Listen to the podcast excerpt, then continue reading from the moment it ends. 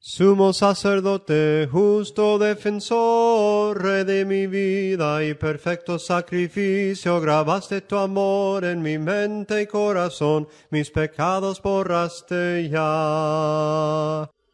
Buenos días hermanos, que Dios me lo bendiga grandemente. ¿Cómo se encuentran hermanos? Muy bien hermanos, me alegro. Si alguien se encuentra mal, vamos a orar por su salud para su pronta recuperación. Para mí es un gusto venir a compartirle este estudio bíblico que tenemos del Evangelio de Juan. ¿Por qué estudiamos este Evangelio? Porque es un Evangelio que nos habla acerca de Jesucristo, de su divinidad. Eso es importante, estimados hermanos, amigos, de conocer más a nuestro Señor. Es por eso que nosotros venimos a la iglesia para conocer más a Cristo. Muy bien, vamos a comenzar hermanos esta reunión. La última vez que estuvimos estudiando acerca de Juan capítulo 16, verso del 12 al 15, en donde estábamos viendo la obra del Espíritu Santo parte 3. Eso es lo que estuvimos viendo.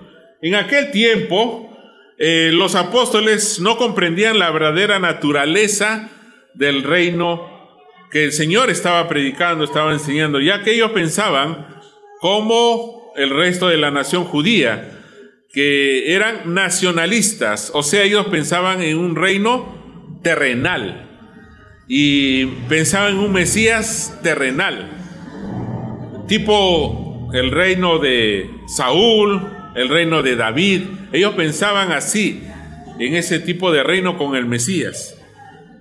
Bueno, eh, se comprende, ¿no? De la situación de la cual ellos tenían esperanza, ya que ellos vivían bajo el dominio de un imperio, el imperio romano, y ellos deseaban ser libres de yugo del imperio. También vimos, hermanos, los discípulos no estaban preparados para tal noticia en ese momento de que otras naciones serían parte del reino de Dios.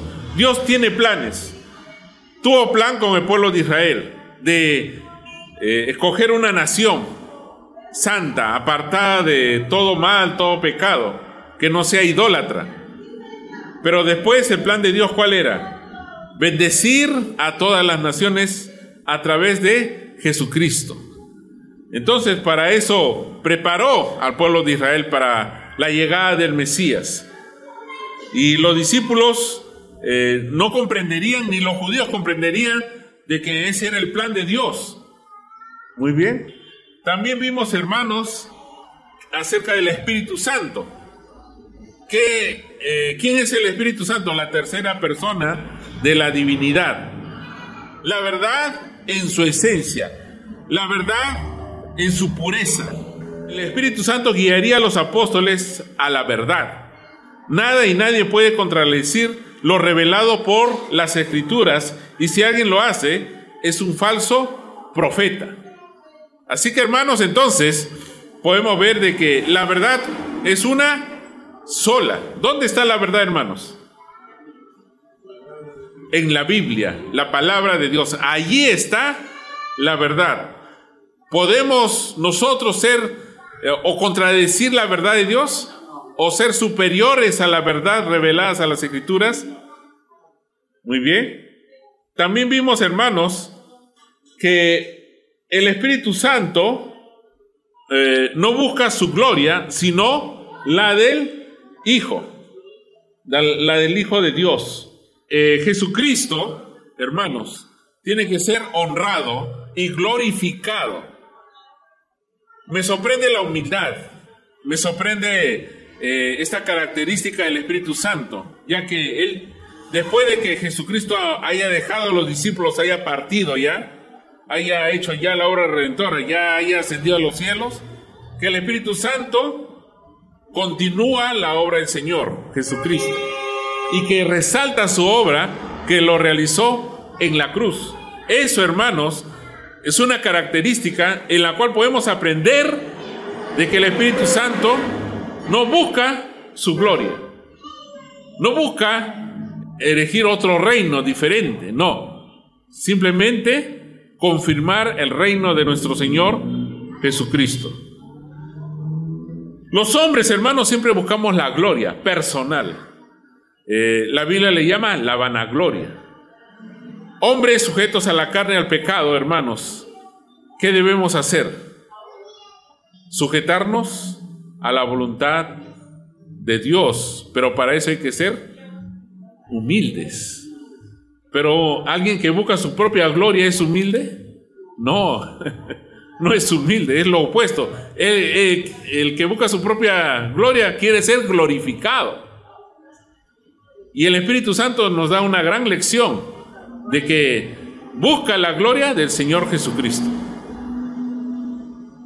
Una vez más, nuestro Señor declara que es un ser divino, eh, por la declaración al poseer lo que es del Padre, en referencia a la verdad revelada. Por lo tanto, debemos amar la verdad, defender la verdad y vivir en la verdad enseñada por el Espíritu Santo. Muy bien. Vamos a ver entonces ahora el tema de hoy. Vuestra tristeza se convertirá en gozo, basado en Juan 16, 16 al 24. Todavía un poco. ¿Qué quiere decir el Señor? Eh, recordemos de que Jesús está con sus discípulos hablando de que Él ya va a partir.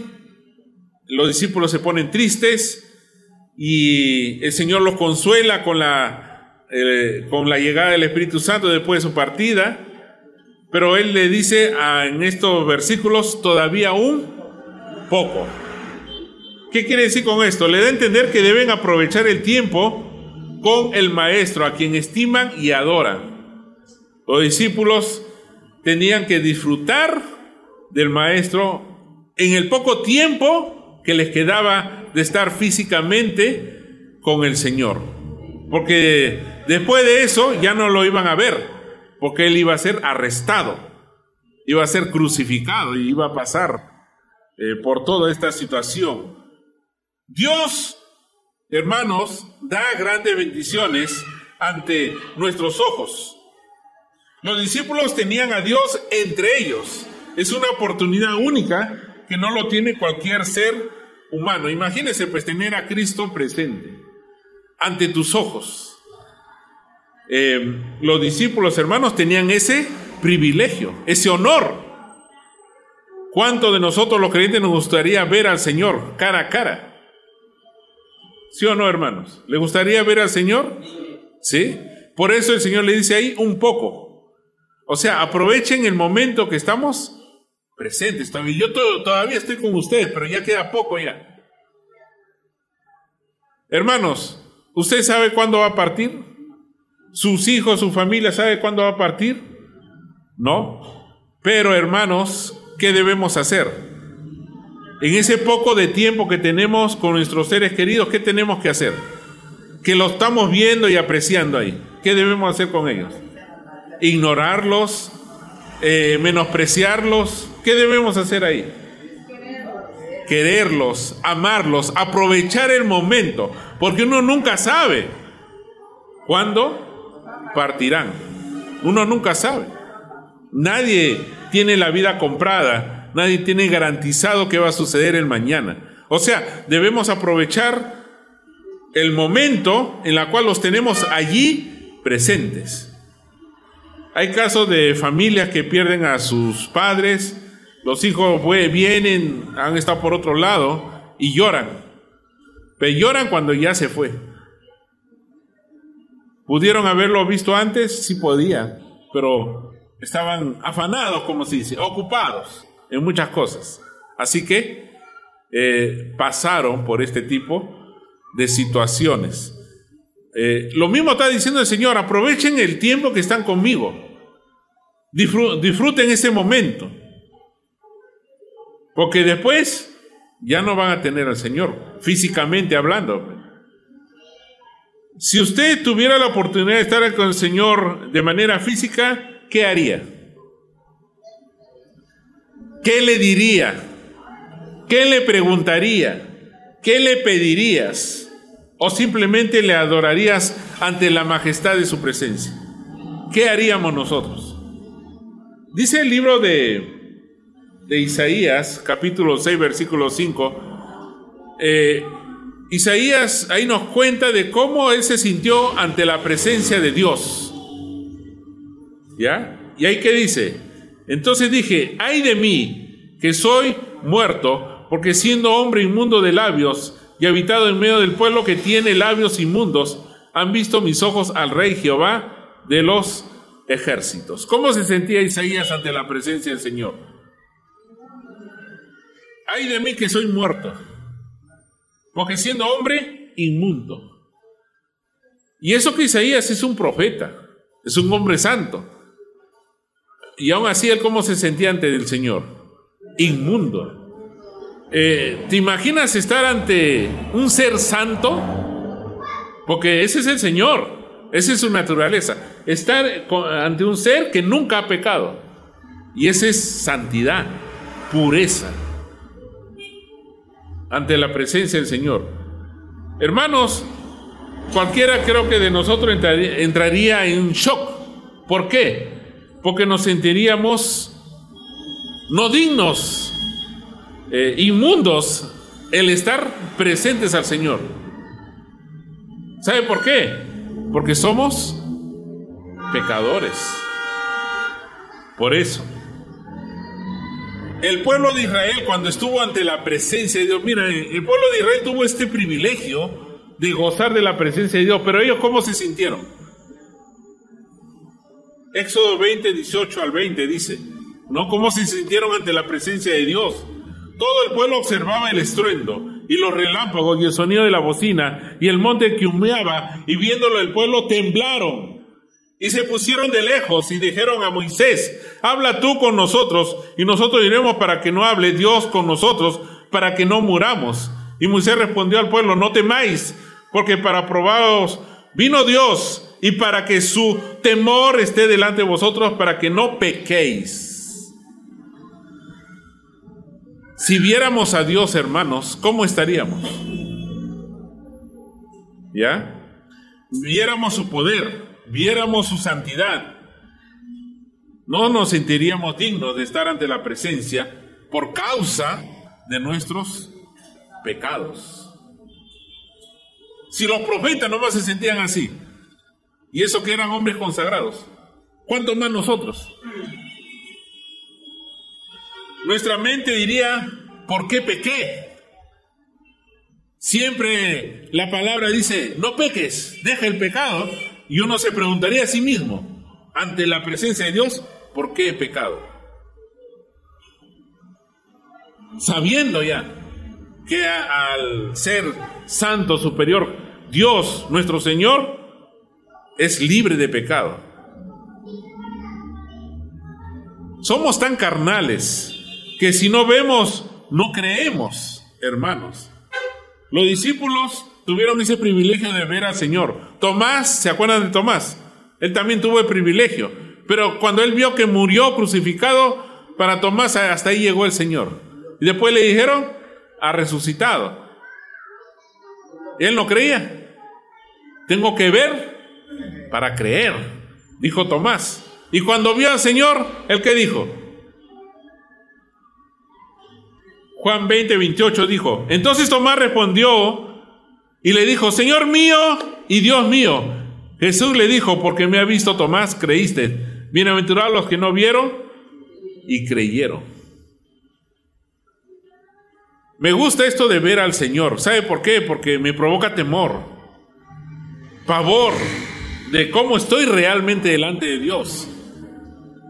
Y lo peor de todo es que la Biblia dice que sí los vamos, sí vamos a ver al Señor. Pero ¿sabe cuándo lo vamos a ver? En el juicio final. Ahí se va a manifestar el Señor a todos. Creyente o no creyente, a todos. ¿Cómo cree que se va a sentir la gente al ver al Señor?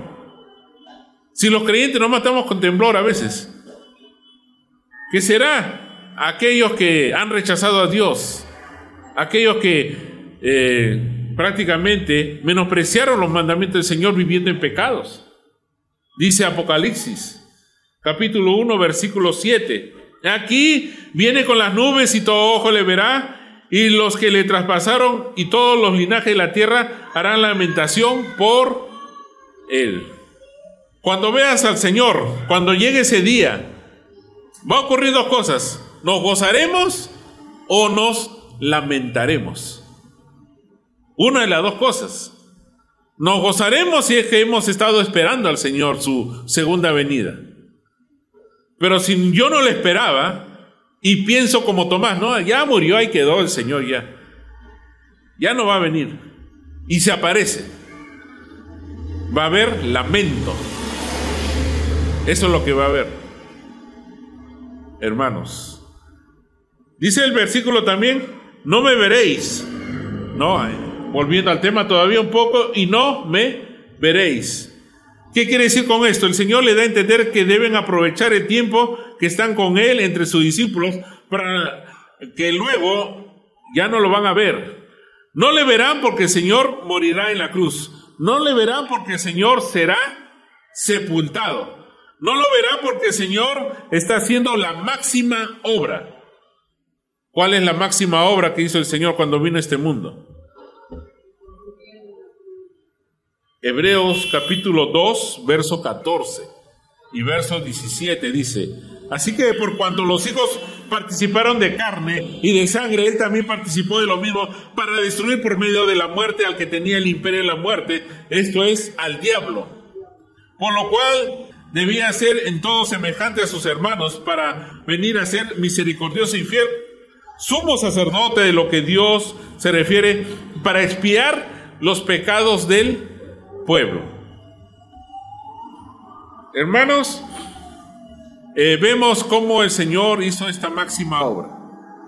Danos una salida, danos una oportunidad de ir con Él al cielo. ¿A través de quién tenemos esta oportunidad? ¿A, ¿A, través de quién alcanzamos esta salida de llegar al cielo con el Señor? ¿A través de quién? ¿Del predicador? Del hermano del pastor, del papa, de Elena de Guay, eh, algún presidente, algún líder,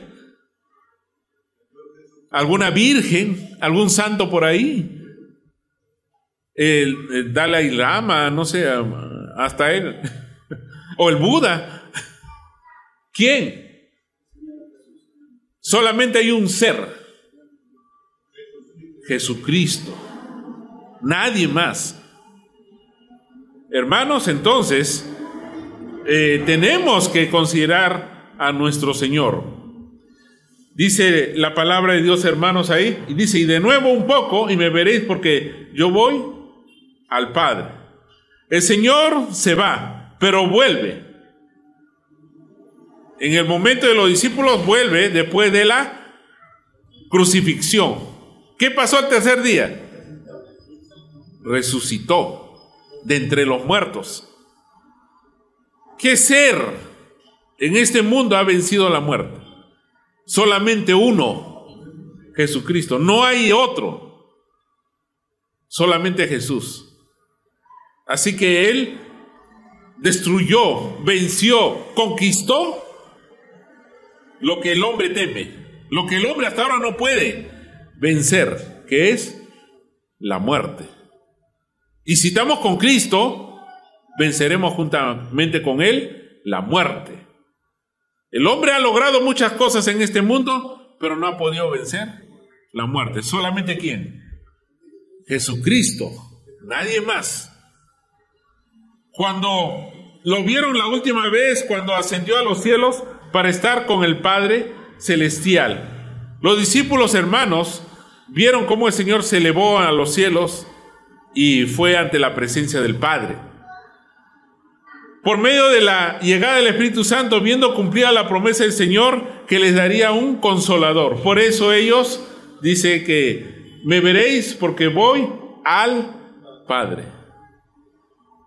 Hermanos, ¿dónde está nuestro Señor Jesucristo ahorita? En el Padre, a la diestra intercediendo por nosotros. Él, es nuestro sumo sacerdote. Él es nuestro sumo sacerdote. ¿Quién puede interceder por nosotros? ¿Un hombre? No, Cristo, nadie más. Así que hermanos, eh, confiemos en nuestro Señor. depositemos nuestra fe, nuestra esperanza en Jesucristo. Versículo, vamos a ver el 17. Nuestro Señor Jesucristo ya les había anunciado anticipadamente lo que les sucedería, que tendría que morir y que resucitara tercer día. Ella les habló en varios textos anteriores, ya les había explicado lo que le iba a pasar. Pero los discípulos no entendían todavía, no comprendían. La pregunta es, ¿por qué no entendían? Eh, ellos tenían un concepto del Mesías. Cuando andaban con Jesús, ¿qué pensaban de Jesús? Que él, es el Mesías que va a restablecer el reino del pueblo de Israel. Va a votar a los romanos y ellos van a volver a ser un pueblo grande, poderoso. Eso era lo que pensaba el pueblo judío y los discípulos del Señor. Esa era la esperanza que ellos tenían. Ellos prácticamente era una esperanza física, territorial en este mundo. Esa era la manera de pensar. Por eso ellos no entendían cómo que el Mesías, ¿no? Eh, se va a morir. No cuadra con sus ideales políticos. No cuadra. Por eso ellos no podían entender y comprender. A veces nosotros tenemos eh, una idea, un pensamiento de lo que es la iglesia, de lo que es la hermandad. ¿No? Por ejemplo, ¿no? Esta idea puede ocurrirnos a cualquiera. Ah, la iglesia de Cristo es igual a cualquier grupo religioso. Puede ser una idea. Eh, y eso de seguro lo, lo, tiene pensado la gente que no nos conoce de afuera. ¿No? Nos ven como un grupo, ¿no? Este, denominacional, eh, si son católicos, ellos nos ven como protestantes. Ah, ah, son los seguidores de Martín Lutero, los que protestaron. No, nosotros no tenemos nada que ver con eso. ¿Ya? Nosotros no somos seguidores de Martín Lutero y nada. Nosotros simplemente somos cristianos seguidores de Jesucristo. Pero para poder, para que ellos lleguen a comprender, tendrían que investigar las escrituras, la historia, y ahí recién se darían cuenta. Pero ellos no lo van a hacer. Pues. Ellos están afanados en otras cosas. Por eso em, se mantienen, eh, eh, digamos, lejos de la verdad. De, de acuerdo a su manera de pensar. Lo mismo estaban los discípulos del Señor. Tenían su manera de pensar, pero político, territorial, nacional, espiritual, eh, que va a venir toda la nación y van a formar un solo pueblo con gente de otros lugares. Eso de ellos ni se le ocurría por la cabeza. Y ese era el plan del Señor. Entonces por eso ellos no entendían. A veces nosotros mismos tratamos de entender la palabra de Dios con nuestras ideas preconcebidas de nuestra manera de ver la vida y no desde el punto de vista espiritual. Para entender la, la palabra, hermanos, los, digamos, las parábolas, los dichos del Señor, hay que verlo desde el punto de vista espiritual. Por ejemplo, la Biblia dice, si tu ojo, ¿no? Te, digamos, pues, tu ojo te hace caer, el Señor que dice, sácatelo. Ya, ¿cómo lo voy a entender eso? ¿Físicamente o espiritualmente? Físicamente, pa, me saco el ojo de verdad. y voy a quedar tuerto, pues, o peor creyendo que así me voy a ir al reino de los cielos. Se está refiriendo a lo espiritual. ¿Entiende? O sea, alejarme del pecado, hacer un corte del pecado. Pero el Señor lo decía de esa manera. ¿Se da cuenta? Otros lo pueden malinterpretar. Por ejemplo, ¿no? Eh, la otra vez conversando, estudiando con algunos amigos y hermanos acerca de la iglesia. Todos han escuchado que el edificio no es la iglesia, ¿no? Sino cada uno de nosotros. Pero con lo que yo estaba estudiando, habían escuchado esa idea. Y ellos se consideraban, yo también soy parte de la iglesia sin haber obedecido el Evangelio. Porque eh, la iglesia no es el edificio, sino nosotros, y él se incluía. Pero nunca había obedecido el Evangelio, ni es miembro de ninguna iglesia. Pero se consideraba parte de la iglesia. Porque todos somos iglesia, dice. Así lo había interpretado pues, su idea. Y ahí yo le tuve que explicar el Evangelio, ¿no? Ahí sí, eh, como se dio cuenta de que no va a obedecer el Evangelio, no es parte ni, ni siquiera de la iglesia, que él dice que es, porque había oído de seguro por ahí algún pastor, algún líder ese tema. ¿No? Entonces uno le tenía que aclarar ese punto. Segunda de Corintios, capítulo 10, versículo 5, dice la palabra de Dios, derribando argumentos y toda altivez que se levanta contra el conocimiento de Dios, llevando cautivo todo pensamiento a la obediencia a Cristo. Todos tenemos nuestra manera de pensar, hermanos, nuestros pensamientos, pero dice acá, según de Corintios, ¿ya? Nuestro pensamiento debe someterse a la voluntad de Cristo y no que nuestro pensamiento estén sobre la voluntad de quién? De Cristo. ¿Debemos sujetarnos o debemos estar sobre la voluntad de Cristo? Sujetarnos, pues. Hermanos, eso no lo hace cualquiera. Porque cualquiera puede decir yo soy cristiano, pero eh, tú lo ves como vive. Eh, hermanos, eh, es diferente pues a la voluntad de Cristo. Pero para que suceda esto, hermanos, hay que ser humildes. Un soberbio se someterá a la voluntad de Cristo. No, yo que me voy a someter. El soberbio y altivo no quiere sujetarse, no quiere someterse, más bien quiere someter pone su argumento, esto, punto, esto, hasta te puede convencer si tiene labia. Así que hermanos, nosotros tenemos que sujetarnos a la voluntad del Señor. Ahí dice, llevando cautivo todo pensamiento a la obediencia a Cristo, cautivo. No sé si tú has visto cómo es un cautivo. ¿No? Lo, ¿Cómo llevaban antes a los esclavos? Los encadenaban y se los llevaban, ¿no? Así. Pero uno quiere ser cautivo a Cristo o cautivo al pecado. Muchos eh, son cautivos, pero en el pecado. No quieren dejar su pecado. Deja ese pecado. No, este, lo voy a pensar. Está cautivo, no puede, no tiene voluntad. ¿Se da cuenta? Yo con Cristo, si soy cautivo al, conocimiento del Señor y le obedezco, en realidad soy libre, pero del pecado, pero siervo del Señor. Estoy sometido a su voluntad. Esa es la gran diferencia, hermanos. Entonces, eh, de esta manera, hermanos, eh, nos sujetamos pues a la voluntad del Señor. Versículo 18. ¿no? Sigue el versículo recalcando lo que vimos en el anterior. Los discípulos del Señor no podían entender por sus ideas preconcebidas acerca del Mesías político y no en un Mesías espiritual y menos un reino espiritual. Por ejemplo, ¿no? La mente de los discípulos aquí está.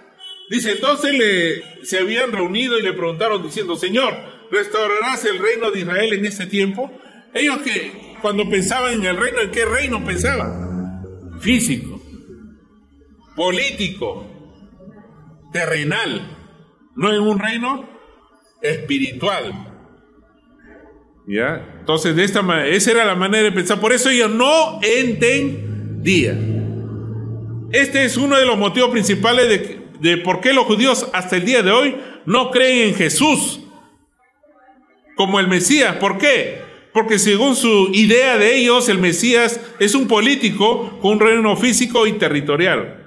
Como Jesús no estableció un reino físico y político, para ellos Jesús no es el Mesías. Así que los judíos siguen esperando otro Mesías que nunca llegará, porque ya vino hace dos mil años atrás. Ellos siguen esperando todavía.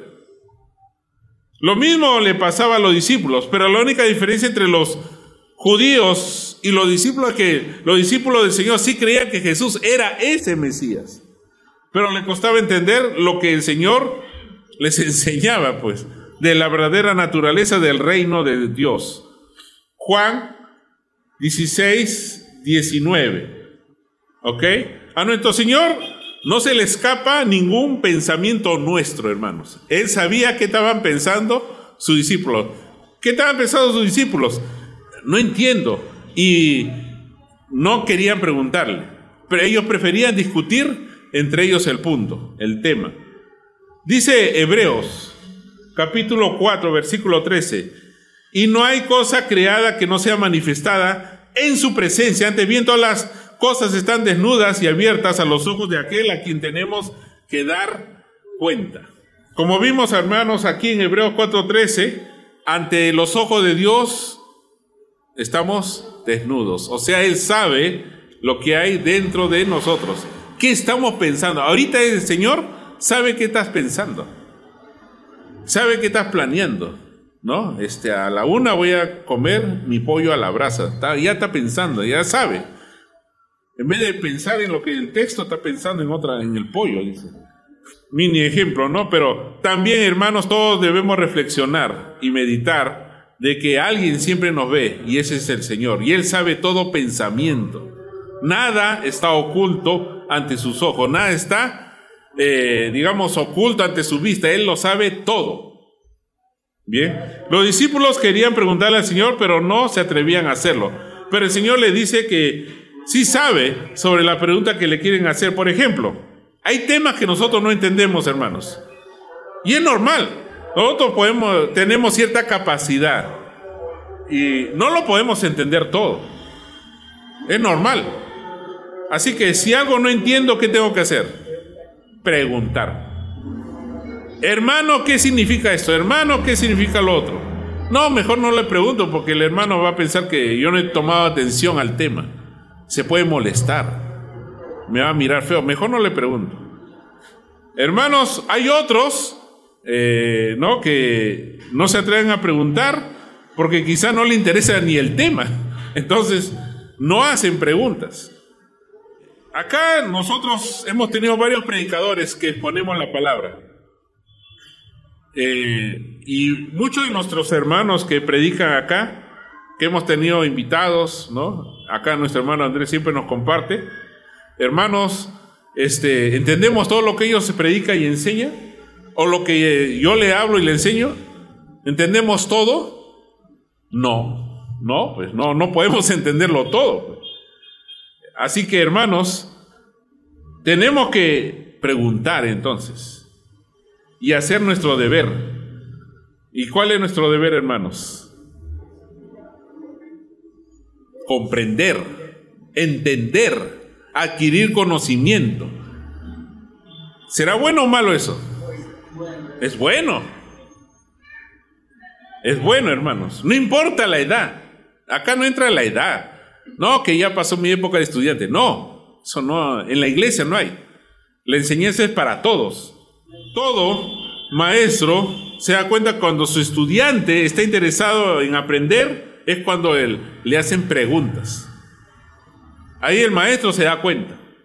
Acá hay eh, algunos hermanos que me hacen preguntas, algunos, no todos, ya, pero hay algunos que me preguntan. Me recuerdo, no sé si se acuerdan de la hermana Evangelina.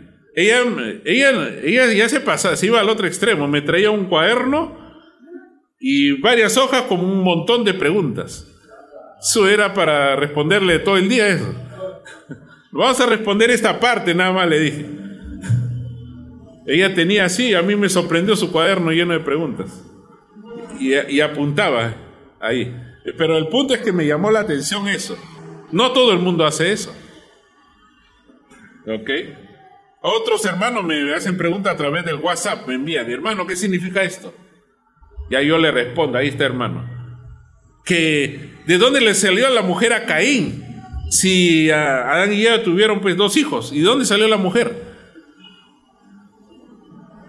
Ya yo le envié el versículo clave ahí, ahí está la respuesta, hermano. Muy bien, hermanos. ¿Qué dice la palabra? Juan 5:39. ¿Qué dice? Escudriñad las escrituras, porque a vosotros parece que en ellas tenéis la vida eterna y ellas son las que dan testimonio de mí. ¿Qué es escudriñar, hermanos? Eh, significa investigar hasta hallar la respuesta. Nada te va a parar, nada te va a detener hasta hallar la respuesta. Yo sé que usted tiene problemas, hermanos, ¿o no? ¿Ya? Y, yo sé que en su propia vida usted está en diferentes situaciones, pero usted necesita respuestas para la situación por la cual está pasando. Ahora la pregunta, ¿usted está buscando la respuesta o no a esa situación? Es importante encontrar las respuestas, hermanos. Cuando tú hayas la respuesta, te sientes tranquilo, satisfecho y de esa manera tu conocimiento va creciendo. Muy bien. Hechos 17:11, ¿qué dice la palabra? Y estos eran más nobles que los que estaban en Tesalónica, pues recibieron la palabra con toda solicitud, escudriñando cada día las escrituras para ver si estas cosas eran así. Los de Berea tenían esta cualidad, un grupo de hermanos. ¿Qué hacían ellos? Investigaban, escudriñaban las escrituras para ver si es así.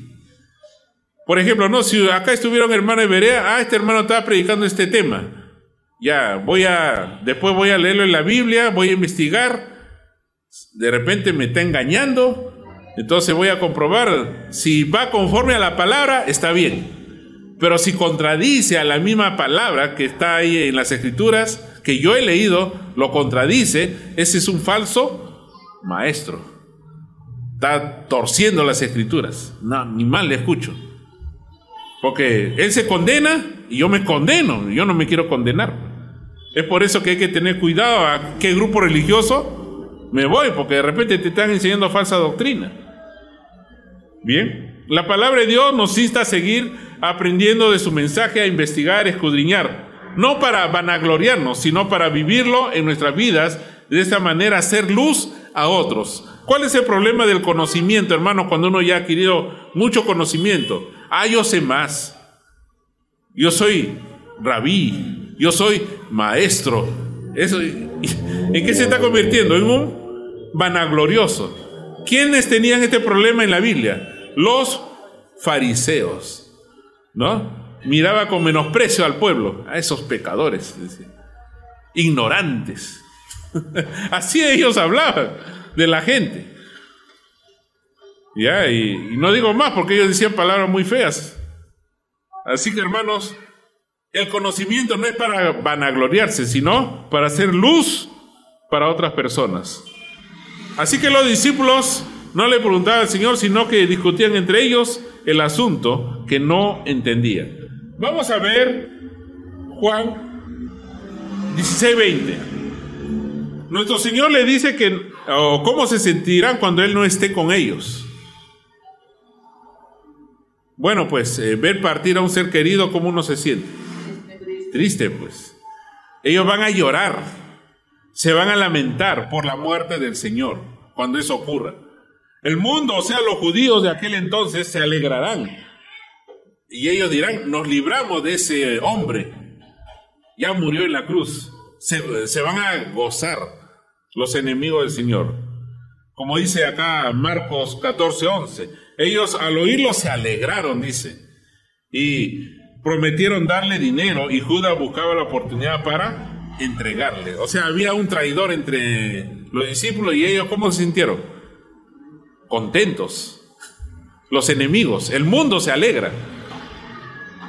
Hermanos, un verdadero creyente llora y se lamenta porque su Señor tuvo que pasar por el horror de la muerte en la cruz para darnos el perdón de pecados, pero también debemos alegrarnos porque nuestro Señor venció la muerte resucitando de entre los muertos. Por eso dice la palabra de Dios en Filipenses 4:4, regocijaos en el Señor siempre. Otra vez digo, regocijaos.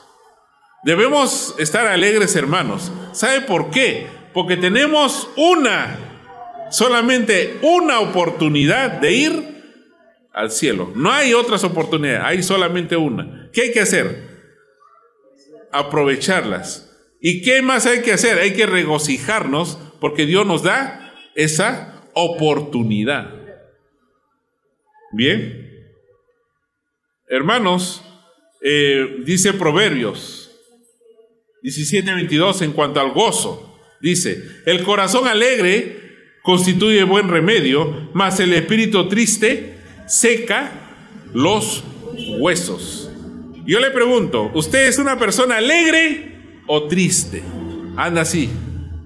Pobre, ¿ya? Y se da azotes encima todavía. Como Santa Rosa de Lima. Hermanos, cuando la Biblia habla de gozo, no se está refiriendo a que te sacaste la lotería y tú estás contento. O que en tu casa no hay problemas ya y todo es color de rosa, no. Si no se, se debe, hermano, mi gozo, mi alegría por mi relación que tengo con el Señor. Tengo una relación de paz, de tranquilidad y de que Él me va a llevar al cielo. Esa es la única oportunidad que Él me ha dado y yo me gozo en eso. Solamente el Señor puede darnos ese gozo y esa alegría. Eso no te lo da pues la lotería el mundo. Este mundo y la lotería va a ser consumido. Todo va a perecer. Así que hermanos, es normal a veces estar triste, eso es normal. Bueno, pues muere alguien de nuestro un ser querido, es normal que uno llore. Bien, pero otra cosa, hermanos, es estar siempre triste. ¿Qué va a pasar? Ese ya es depresión. Ya ese hay que llevarlo al doctor, al psicólogo, al psiquiatra, para que lo analicen ahí, porque para triste. De repente tiene un trauma ¿no? Entonces hay que hacerle un análisis, ¿no? ¿Qué le pasó? Y van a encontrar el trauma. Obviamente, generalmente la mayoría de nosotros hemos pasado por un trauma, todos. Cuando éramos pequeños, niños. ¿Por qué digo de niños? Porque en ese momento nuestra mente, nuestras emociones se estaban formando. Y cuando algo nos impresionó, nos chocó, o alguien nos maltrató, o alguien se aprovechó de nosotros, quedamos marcados para toda la vida. Y lo peor de todo es que ese niño ya no va a ser el mismo. Va, a actuar de acuerdo a, ese, eh, a esa situación que pasó. Entonces ahí entra el psiquiatra y lo analiza y le dice, ya, perdónalo, le va a decir, olvida eso. Le va a dar y, eh, quizás algún medicamento, ¿no? Para la mente. Ese es el proceso, hermanos. Entonces, Estar triste perjudica tu salud física y espiritual y tus años de vida se van a cortar, se van a achicar. Los años de vida se achican de las personas tristes. Por ejemplo, ¿no? Esto más sucede con aquellos que enviudan. ¿No? Usted ha oído de las parejas, digamos, pero no hay matrimonios que están, han estado años y uno de ellos muere. La otra pareja que vivió, ¿cómo se siente? Triste. Y al año siguiente ya lo están enterrando. ¿De qué murió? De tristeza, de pena. Eso es lo que ocurre. Pues. Bien. Pero nuestra alegría debe estar basada en nuestra buena relación con el Señor. Nuestra alegría no está fundamentada en la situación política de nuestro país. Ah, que mi país es un desastre, está de cabeza. No hay trabajo, no hay que comer, eh, no hay oportunidades. Por lo tanto, voy a andar triste sufriendo. ¿Así vamos a estar, hermanos? No. ¿O le gustaría vivir en el tiempo de Jesús, en el tiempo de los romanos? ¿Cómo crees que vivía la gente aquella época? Se gozaba, iban de vacaciones, no le faltaba nada. ¿Ah? ¿Así vivían? No.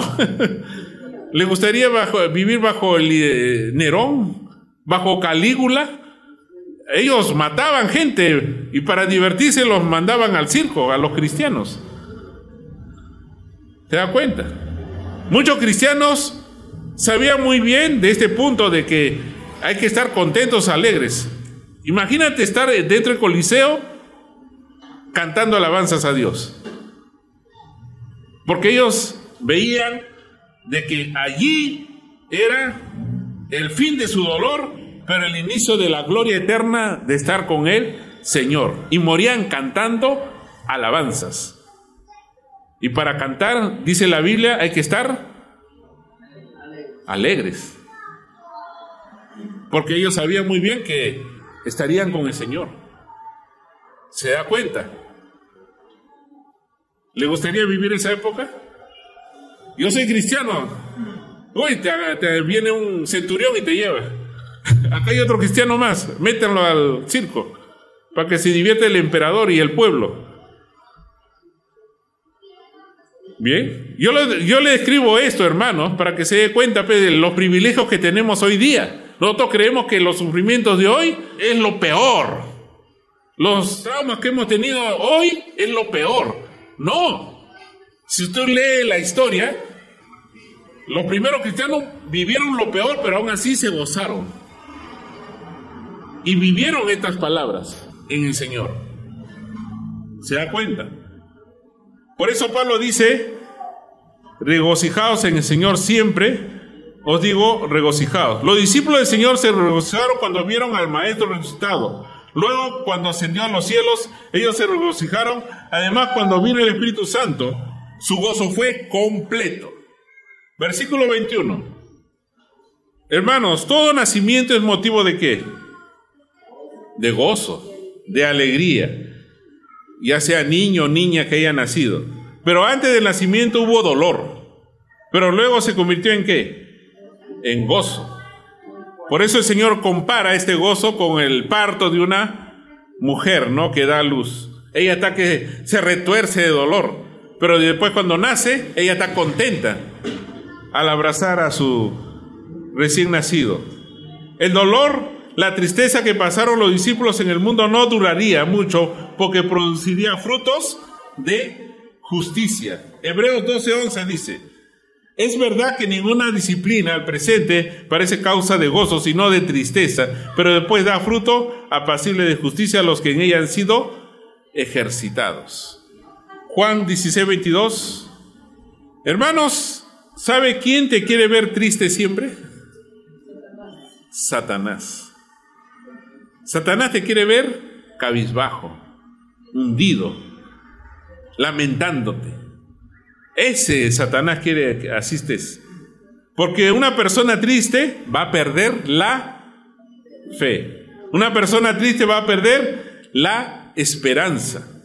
Eso quiere Satanás de cada uno de nosotros. Porque él venció a Satanás, venció la muerte, venció al mundo y nada nos puede separar de Dios. Como dice Romanos capítulo 8, verso 37.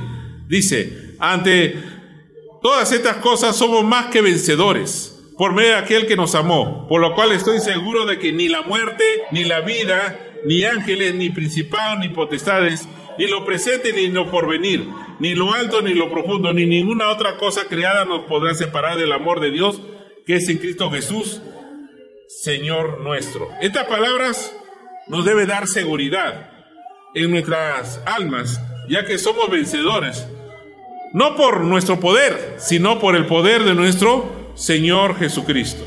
Juan 16, 23. Cuando dice aquel día se refiere cuando el Espíritu Santo esté con los apóstoles en el día de Pentecostés.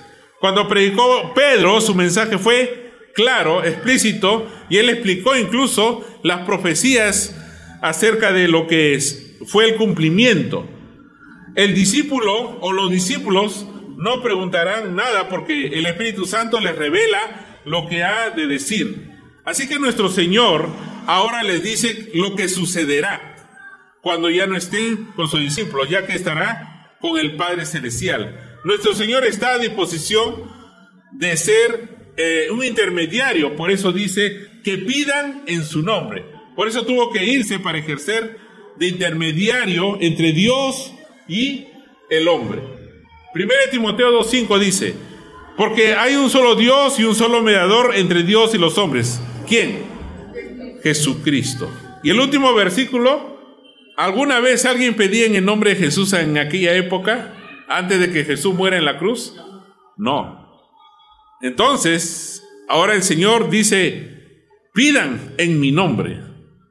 Antes no se oraba en el nombre de Jesús, pero ahora sí podemos pedirlo en su nombre. Jesús es nuestro sumo sacerdote que intercede por nosotros. Por eso dice Hebreos 7, 24 y 25.